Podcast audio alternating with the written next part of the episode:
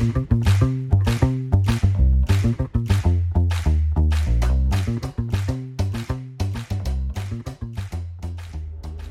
拉成语质，成语往往有迹可循，一旦点通就豁然开朗。诀窍就在于深入了解，灵活运用。大家好，我是拉拉老师。我们今天要讲的成语是“执迷不悟”。执迷不悟，执迷不悟指的是坚持错误的观念而不醒悟。坚持错误的观念而不醒悟，带有贬义的意思。带有贬义的意思。Quality time，执指的是执掌的意思，迷指的是迷惑的意思，悟指的是明白觉醒的意思。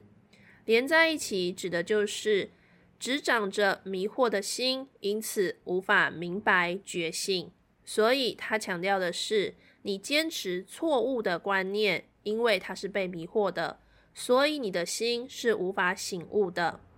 因此，执迷不悟指的就是坚持错误的观念而不醒悟，所以它是带有贬义的意思，带有贬义的意思。